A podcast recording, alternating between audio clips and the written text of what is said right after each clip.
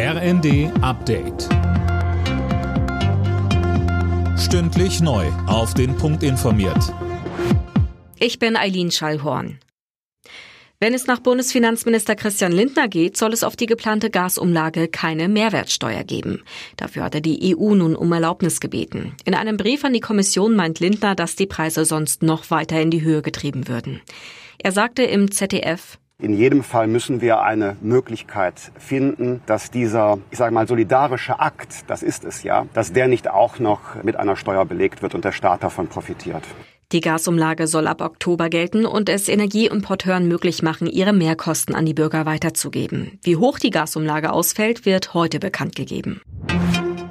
Bei den Gasspeichern ist unterdessen ein erstes Etappenziel erreicht. Sie sind mittlerweile zu 75 Prozent gefüllt und damit zwei Wochen früher als von der Bundesregierung angepeilt.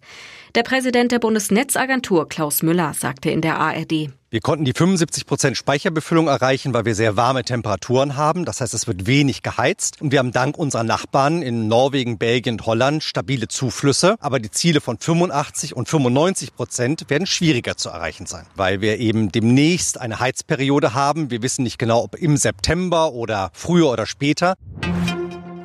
An dem massiven Fischsterben in der Oder sind möglicherweise chemische Substanzen schuld. Davon geht Bundesumweltministerin Lemke derzeit aus. Ganz sicher sei das aber noch nicht, daher müsse mit Hochdruck mit der polnischen Regierung zusammengearbeitet werden, um das zu klären. Auch am zweiten Spieltag in der Fußball-Bundesliga hat der FC Bayern einen Sieg eingefahren. Gegen den VfL Wolfsburg gab es ein ungefährdetes 2 zu 0 und damit wieder eine Tabellenführung. Zuvor trennten sich Mainz und Union 0 zu 0. Alle Nachrichten auf rnd.de